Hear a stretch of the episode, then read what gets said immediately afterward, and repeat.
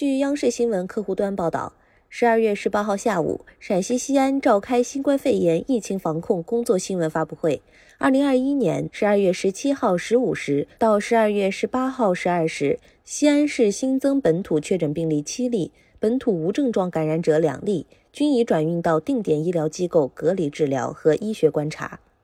记者从会上获悉，陕西西安封控部分服务场所，西安所有企事业单位、小区和公共场所要严格落实查验健康码、测量体温、规范佩戴口罩、保持社交距离、通风消毒等措施。酒吧、歌舞厅、体育健身、影剧院、麻将馆、剧本杀、洗浴等室内娱乐场所暂停营业。旅游景区、景点、商超市场要严格限制人流。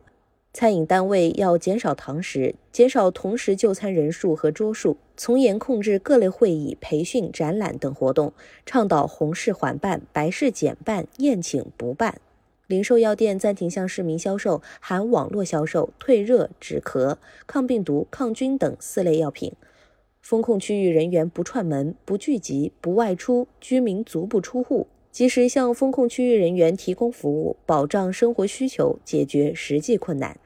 感谢您收听羊城晚报广东头条，我是主播开言。